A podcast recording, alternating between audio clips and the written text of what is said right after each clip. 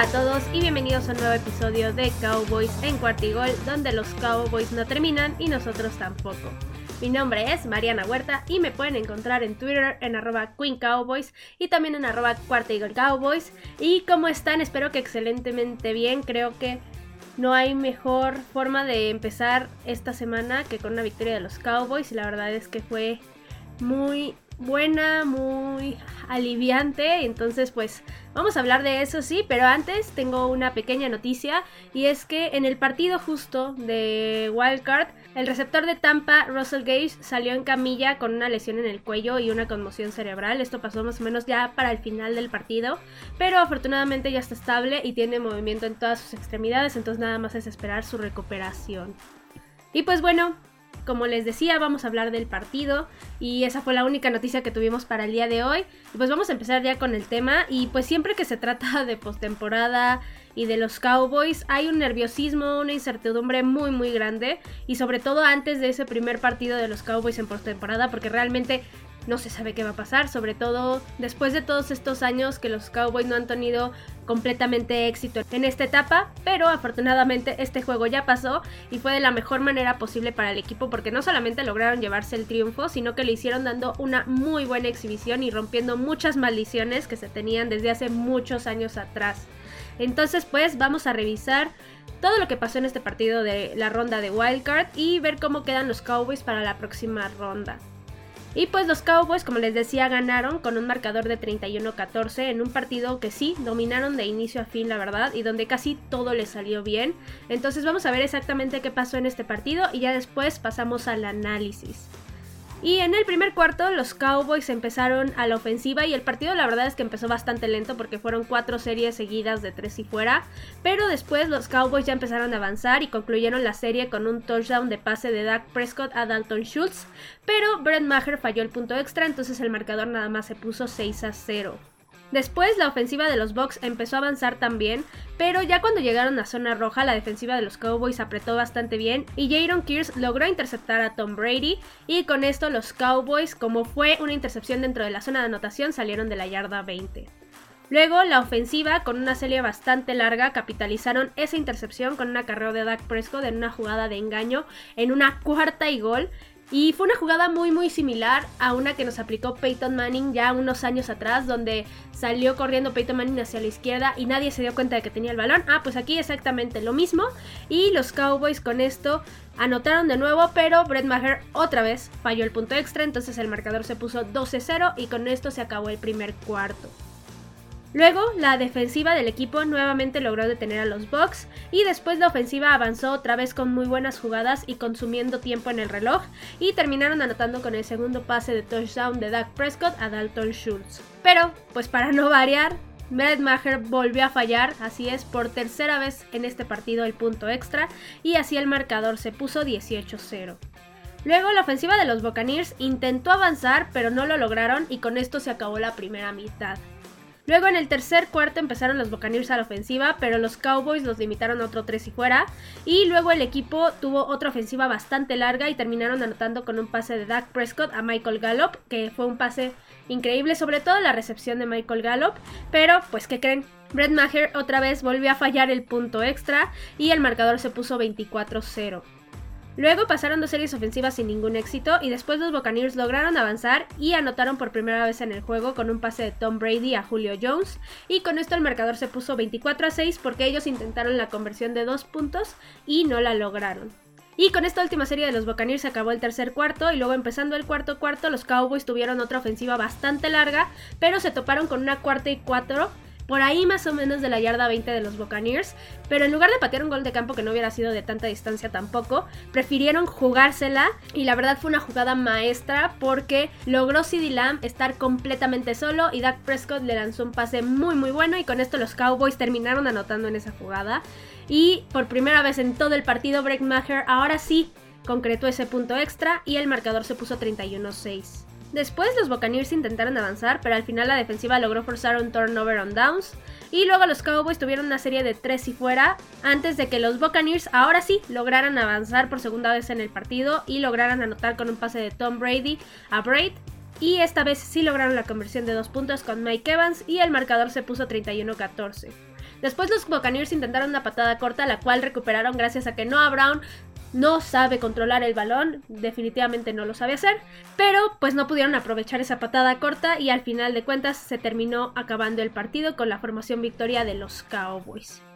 Pero bueno, ya visto todo lo que pasó exactamente en el juego, ahora sí vamos a pasar al análisis y vamos a empezar con los Buccaneers y con sus aciertos y errores. Y en la parte de aciertos, la verdad es que no hubo muchos momentos buenos de los Bucks en este juego, no jugaron bien, pero de lo poquito que yo podría resaltar o que se podría rescatar de este juego es que de repente sí pudieron detener a la ofensiva de los Cowboys. Y digo de repente porque en serio fue en muy pocas ocasiones. Metieron presión de repente, tuvieron por ahí una captura, pero fuera de eso realmente nada. De repente en la cobertura también estuvieron bien, pero fueron momentos muy escasos en el juego. Y otro punto que podría destacar es que el receptor Chris Godwin realmente tuvo un buen partido.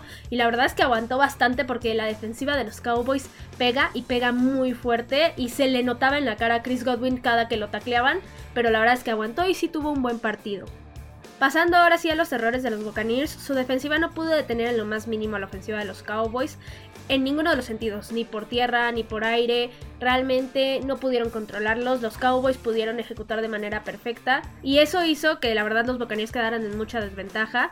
Pero sin duda lo que más daño les hizo no fue que los Cowboys a la ofensiva estuvieran actuando de manera perfecta, sino que ellos, ofensivamente hablando, no pudieron hacer absolutamente nada. Brady la verdad es que no estuvo preciso en el partido, intentó más de 60 pases y completó la mitad, entonces ahí es donde les digo que no había precisión, pero también se le notaba que estaba completamente asustado, le estaba huyendo a cualquier tipo de golpe de la defensiva de los Cowboys, no se quería arriesgar a que lo tocaran lo más mínimo y pues se terminaba lanzando pases a los pies de los jugadores sin que tuvieran ningún tipo de chance de obtener ese balón y de avanzar yardas. Ahora también no pudieron correr absolutamente nada, la verdad es que eso nunca lo pudieron establecer y tampoco es que hayan intentado mucho correr y simplemente fueron dominados por la defensiva de los Cowboys. Ahora, pasándonos justo a los que sí dominaron el partido, vamos a hablar de los Cowboys, de sus errores y sus aciertos. Primero hablando de los errores, el más evidente es claramente el desempeño de los equipos especiales. No puede ser posible que falles tantos puntos extras en un partido. Y de hecho es la primera vez en la historia de la NFL que un pateador falla cuatro puntos extra. Y pues sí, es algo que es muy muy malo. Afortunadamente no afectó al resultado del partido, pero es algo que se tiene que corregir sin duda alguna. Y no solamente él, sino que también la patada corta que lograron recuperar los Bucks fue completamente culpa de los Cowboys. Ahora, también en la parte de la defensiva hubo errores en la parte de la defensiva secundaria, en la cobertura y en las tacleadas. Sí fallaron tacleadas, sí fallaron de repente dejando muchos espacios, sobre todo, por ejemplo, en el touchdown de Julio Jones, que se equivocó Donovan Wilson en lugar de ir y apoyar al corner con Julio Jones, se decidió ir con el tight end y ahí es donde viene el touchdown. Pero bueno, son errores que realmente sí en otro partido tal vez hubieran sido graves, pero aquí no afectaron mucho.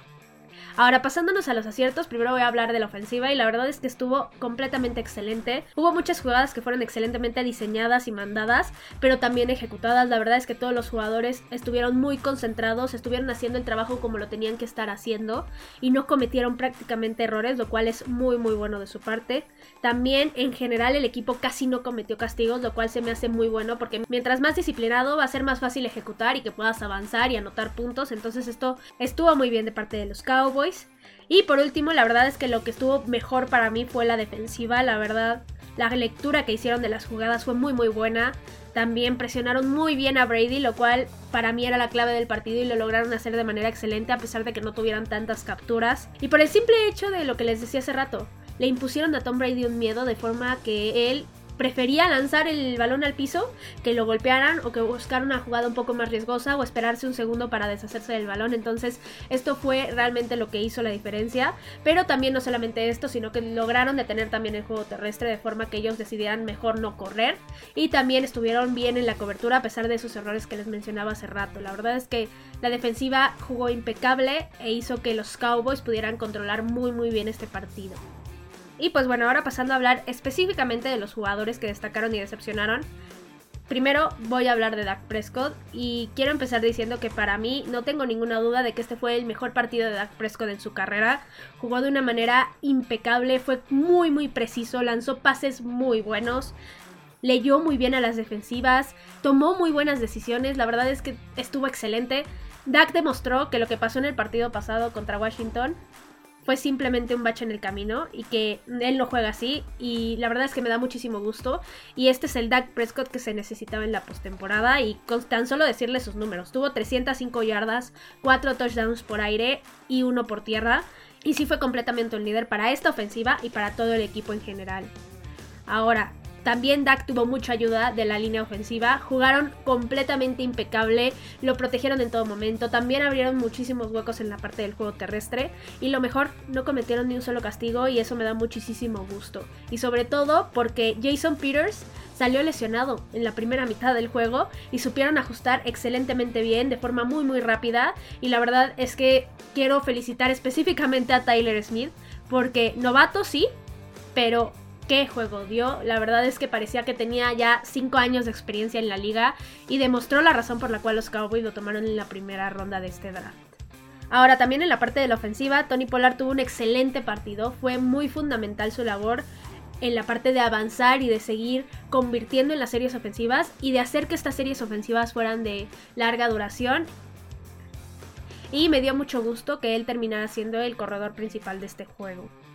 Ahora otro jugador muy importante fue Dalton Schultz, y no solamente porque fuera la válvula de escape de Dak Prescott en la ofensiva, sino porque realmente fue el receptor principal en este juego para él. Tuvo dos touchdowns de forma muy muy buena, muy concentrado en todo momento, y salvo su castigo de holding que tuvo por ahí, que no fue muy costoso, todo lo hizo excelentemente bien. Luego CD también tuvo un muy buen partido, fue muy importante en jugadas clave y también tuvo un touchdown muy bueno. Y por último de esta parte de los receptores, Michael Gallup también estuvo muy bien y su recepción de touchdown demostró muchísima concentración y que realmente estaba metido completamente en el juego. Ahora, pasándonos a la defensiva, Leighton Manderech tuvo un súper regreso. La verdad es que aportó muchísimo tanto en el juego terrestre como en la cobertura. Y también en la presión al coreback. La verdad es que lo vimos bastante cerca de Tom Brady. Y de hecho estuvo a punto de interceptar dos pases de los Buccaneers. Entonces sí, la verdad es que Leighton Manderech muy bien. También Jaron Kears, excelente. Su intercepción fue muy oportuna, sobre todo porque detuvo a los Bucks, pero también para la parte anímica del equipo y para justo el momento que estaban viviendo en ese momento los Cowboys. Y aunque tuvo una lesión en la rodilla, no es de preocuparse. Él ya declaró que eh, va a estar perfectamente bien para el próximo juego y que sin duda va a jugar. Otro jugador que estuvo muy bien en general fue Micah Parsons. La verdad es que toda la línea defensiva estuvo muy bien y mis respetos, pero Micah Parsons como siempre tuvo muy buen impacto en el juego y la verdad es que sí cambió por completo lo que estaba haciendo la defensiva en este partido. Ahora, hablando de los jugadores que no lo hicieron bien, primero obviamente está Brett Maher, sí no está bien que no haya logrado cuatro puntos extra, sobre todo porque son patadas que se consideran fáciles, pero por la temporada que tuvo, la verdad es que merece que le demos el beneficio de la duda. Tuvo una temporada excelente, casi no falló tanto puntos extras como goles de campo, entonces yo sí le voy a dar ese beneficio de la duda y lo voy a dejar como que fue un mal partido y listo.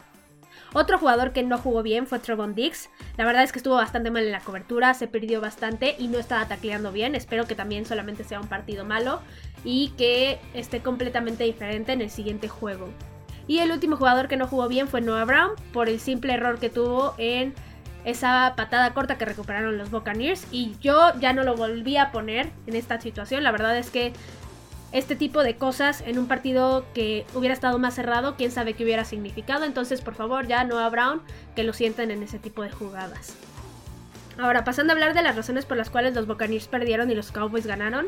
Los Bucks perdieron porque no ejecutaron bien tanto a la defensiva como a la ofensiva. Punto. Literalmente fue por eso.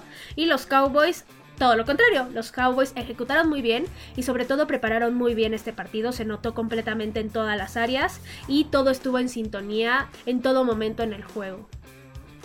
Ahora, nada más para concluir, sin duda quedé muy muy satisfecha con el desempeño de los Cowboys y esto es lo que esperaba de ellos desde hace muchos muchos años en la postemporada. Nunca los había visto jugar así en un partido de playoffs y la verdad es que me da muchísimo gusto y quedé muy muy satisfecha y yo creo que todo fan de Cowboys y toda persona que los siga, ya sean analistas y demás, quedaron muy satisfechos. Y pues el hecho de que se hayan roto todas estas maldiciones, primero la de Tom Brady, que se le haya podido ganar en su carrera, la de poder ganar de visitantes en postemporada después de más de 30 años. También el poder ganar con uniforme azul en postemporada es un completo alivio, es la verdad algo muy bueno de quitarse de encima y es un gran inicio para la postemporada de los Cowboys en este año. Y pues sí, como fue un gran inicio, la verdad es que se suben mucho las expectativas para el próximo partido y para lo que resta en general.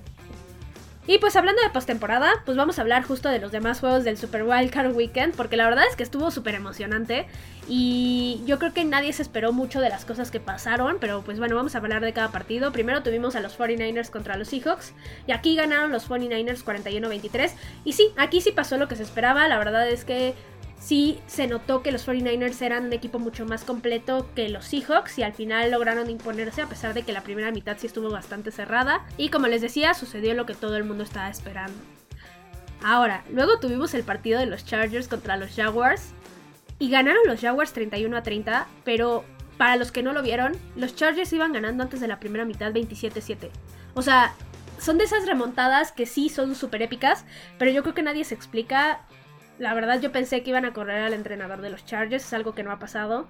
Pero bueno, al final me da gusto por los Jaguars y esperemos que aprovechen esta oportunidad de estar en ese juego divisional. Luego tuvimos el partido de los Dolphins contra los Bills y ganaron los Bills 34-31.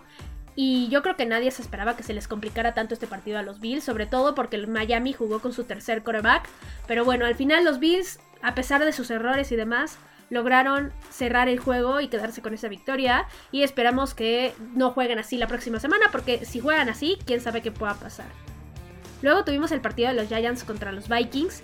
Y ganaron los Giants 31 a 24. Y como les dije en el capítulo anterior, yo este partido lo esperaba súper cerrado. Y así fue.